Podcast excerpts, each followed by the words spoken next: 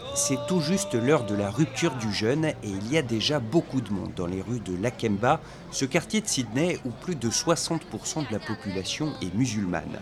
Mais devant les stands, qui pour les uns servent du knafé, cette pâtisserie orientale à base de fromage, ou pour les autres des brochettes de poulet on croise des gens de toutes les origines et de toutes les religions, y compris des Français, à l'image d'Olivier, venu de Nouvelle-Calédonie passer quelques jours de vacances à Sydney. Et l'ambiance du quartier lui a tellement plu qu'il y revient pour la deuxième fois. On est déjà venu il y a trois jours et on revient pour euh, toutes ces festivités, toute cette nourriture. C'est vraiment bien, la nourriture, euh, l'ambiance, euh, c'est top. Ce soir, Olivier a choisi de manger indien et comme la plupart des visiteurs, il va tenter de trouver un coin pour s'asseoir.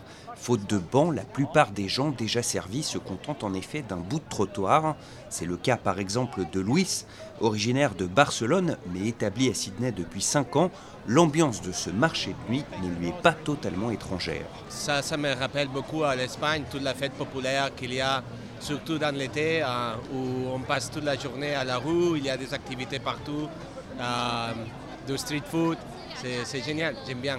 Si les odeurs d'épices d'Asie ou du Moyen-Orient flottent sur Halden Street, le stand qui de très loin attire le plus de monde sert une spécialité qui, elle, est typiquement australienne. Gavin et sa famille sont venus ce soir spécialement pour la goûter. We're here for the famous camel burgers, but I've heard so much about it, and hence why we're here. So definitely going to be worth the wait. And I think I'll be ordering maybe I don't know four for myself.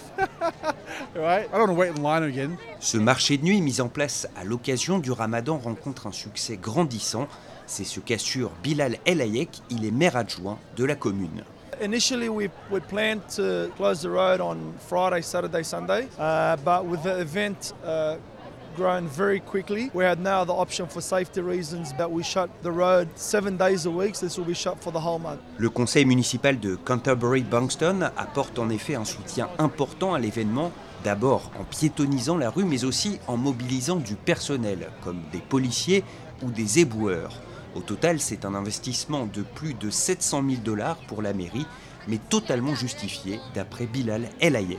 This is a huge event for the local community. We estimate this will bring, rough, bring in roughly about $5 million for the local economy only. Um, you know, people, businesses, shop owners, restaurants, they've been doing it very tough for the last couple of years because of COVID.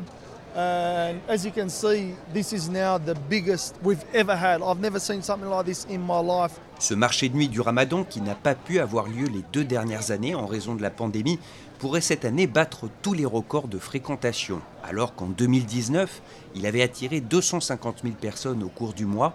La mairie pense cette année que le cap du million de visiteurs sera atteint. Et puis si vous aussi vous êtes tenté par cette expérience gastronomique, sachez que ce marché de nuit euh, du Ramadan à la Kemba se tiendra jusqu'à la fin de ce mois sacré pour les musulmans, c'est-à-dire le 2 mai prochain.